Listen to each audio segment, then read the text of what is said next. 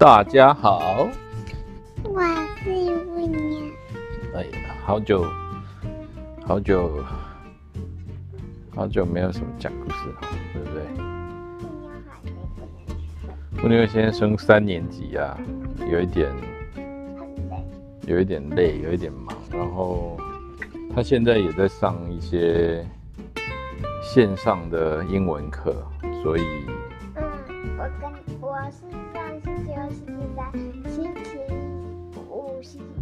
对，好的。今天要讲什么？尼尔斯骑鹅旅行记吗？好的，今天来到来到第十六章了，是不是？应该还剩一章而已，好像剩十八张，哎，十八张到十八，哎，没有呢。剩两张哎，十六跟十七。对，对，今天第十六章。下次就是最后一集了。下次就是最后一集了。最后一集，好久没听别的故事了。有啦，也是有讲别的故事。干嘛？你应该去的。我忘记了。你应该去的吧。高尔果跟尼尔斯啊，一路打听，终于得知阿卡的雁群现在栖息在拉普兰。拉普兰北部的高山峻岭当中，隐藏着一个大峡谷。峡谷中央有一个圆形的小湖，水中啊水草充足，湖岸树丛围绕，是大雁最理想的栖息地。每年的六月，总是有总是有大雁啊从四面八方飞来，在那里休养哦，直到秋。没有，就休休养，直到秋天呢、啊，才往南边飞。阿卡说过，他们这次旅行的目的地也是拉普兰。高尔果背着尼尔斯，日夜一直飞，经过将近一个月的飞行，终于在一个宁静的夜晚，平安进入了拉普兰的边界。这一天，他们飞过一个矿区，忽然。从地上传来一声巨响，紧接着啊，岩缝中冒出了浓浓的青烟。高尔果皱了皱眉，对尼尔斯说：“人啊，人类们啊，又在把山炸开。坐稳哦，我要飞得不高一点，免得被岩石、岩石的那个灰飞高一点呢。啊，不高，免得被那个那些岩石灰熏倒。”尼尔斯指着矿场说：“等等，那里有一个人被大石头砸到了。”高尔果漫不经心回答说：“不会的啦，炸山的时候啊，人们是不会到矿场上。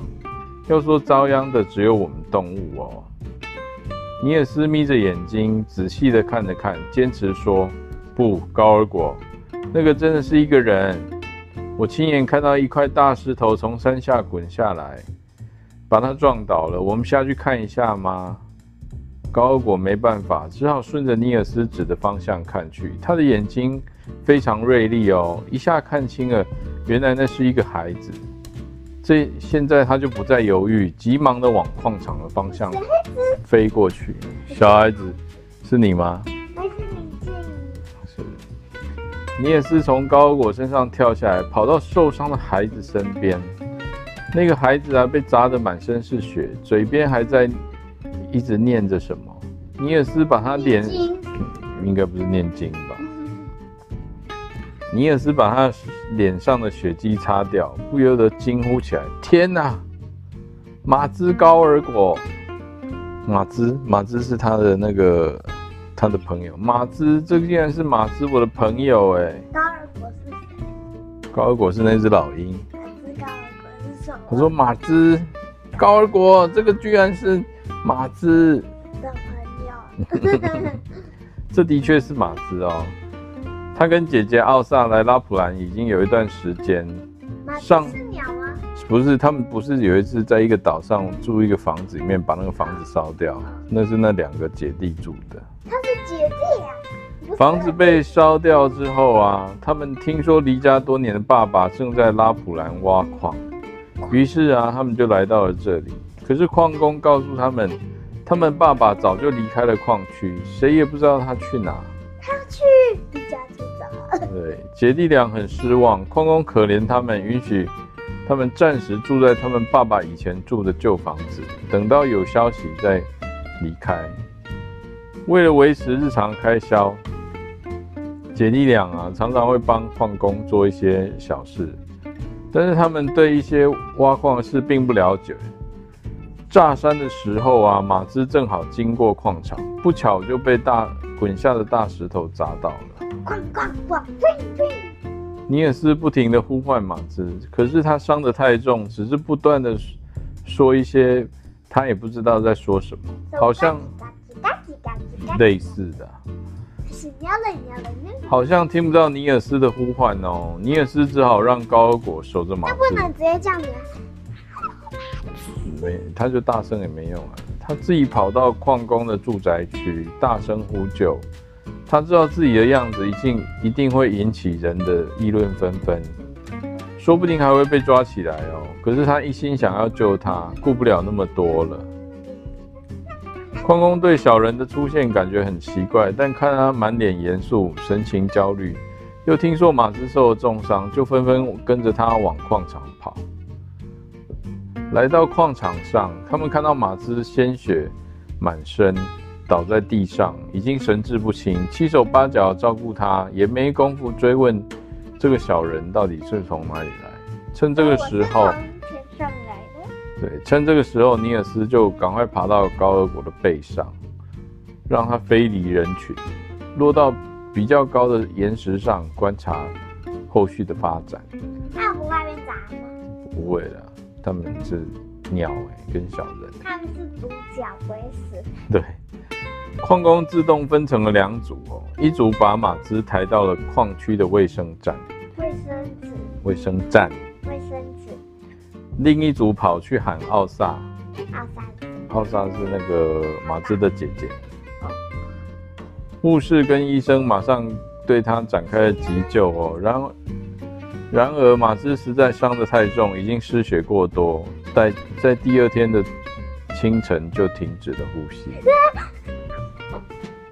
奥萨一句话都不讲，傻傻的站在马兹身边坐了很久。马兹的死勾起了他的回忆，家里的往事一幕幕涌上心头，让他的心痛得很厉害。奥萨一家人心地都十分善良，却接二连三的遇到不幸。多年前，村子里来了一个流浪姑娘，村里人看她身患重病，都不想要接待他。可是，只有奥萨的爸爸觉得他很可怜，把他接到了家里。可是啊，这个姑娘病得实在太重。尽管奥萨一家悉心照顾，她还是死去了。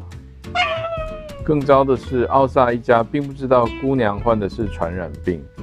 在她去世没多久，没有进行清扫跟消毒，没过多久，奥萨的两个姐姐也得到这个流传染病，不幸的就死去了。爸爸认为是自己害了全家，内疚的离家出走，妈妈只好。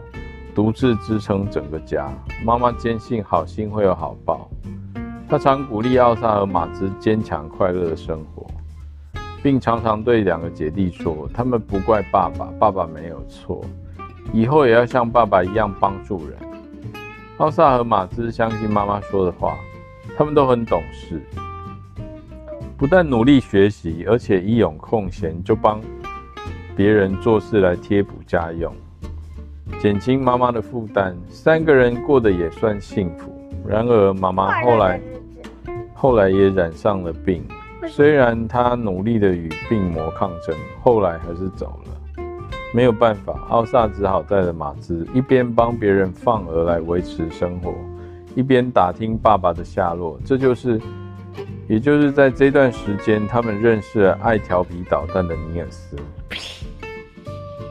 之前不久，他们终于有爸爸消息来到了拉普兰，等待着跟爸爸团聚。没想到马兹又出了事，好惨哦！他们奥萨越想心里越不明白，越想越伤心，哭痛哭起来，讲着：“为什么呢？为什么我们一直怀抱着好心，没有伤害过别人，却要遭受这个不幸呢？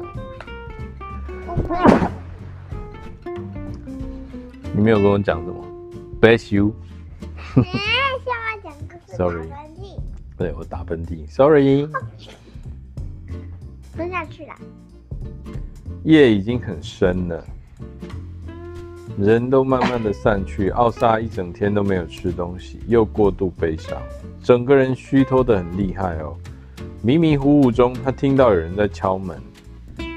他现在只想要一个人静一静，不想要见到任何人。可是来人似乎很执着，一直敲着，让他不得不去开门。让奥萨吃一惊的是，门外站的不是矿工，不是护士，而是一个还没有巴掌大的小人。如果是平时，他已经吓得就是大声尖叫了。可是啊，现在。马兹的死让他已经心灰意冷，遇到什么事情他也不在乎。奥萨深吸一口气，镇定地问说：“你是谁？你要干什么？”站在门外当然是尼尔斯啊！他看到矿矿场上发生这一切，他从没有经历过朋友或亲人的死亡，也没想到马兹竟然就这样离开了。他又悲痛又后悔，不断地埋怨自己：如果当时……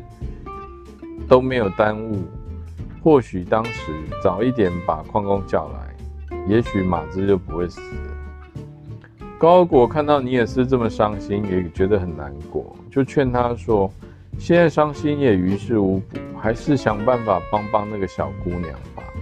他一直这样哭，真叫人难受。”尼尔斯从矿工的议论纷纷中得知奥萨跟马兹来到矿区的原因，他想说。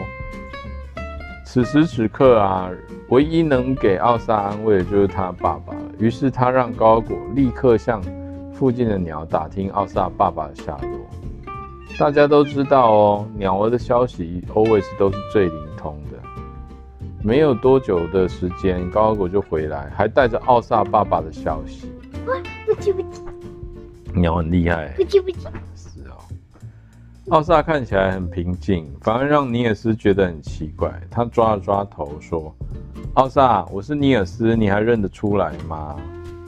奥萨就蹲下来看着他说：“尼尔斯，看到这个小人长得果然很像尼尔斯。”他问说：“尼尔斯，你怎么变成这样？”我也施了魔法。他被施了魔法。尼尔斯简单的说了一下自己变小的经过，然后跟他说。马兹的死我也很难过，但是你千万不要太伤心，更不要因此失去对生活的信心。无论发生什么事，都不要被哀伤打倒，要好好的活下去。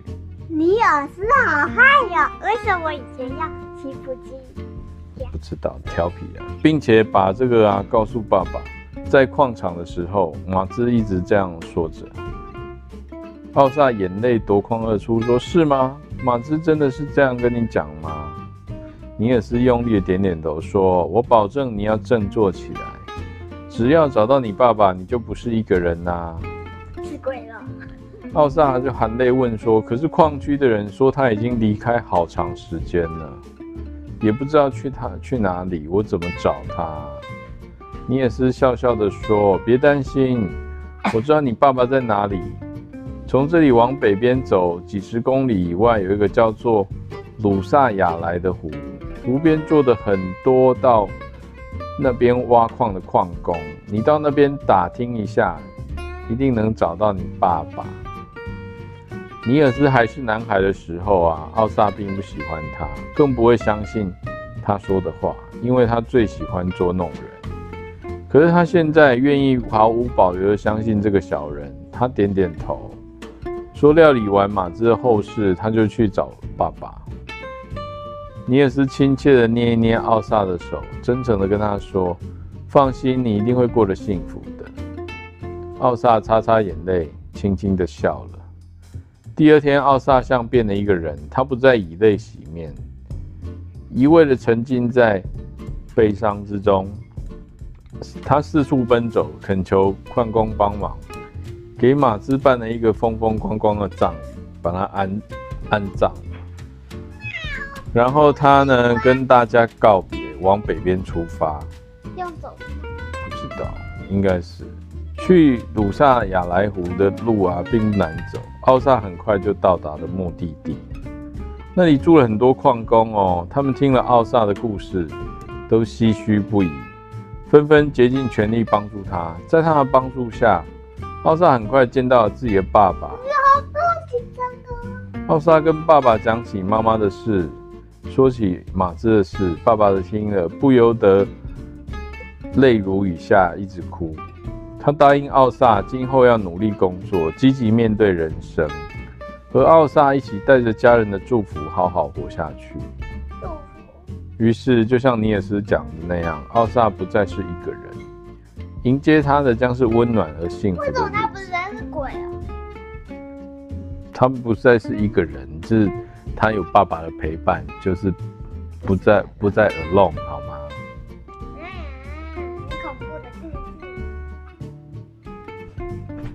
好了，第十六章。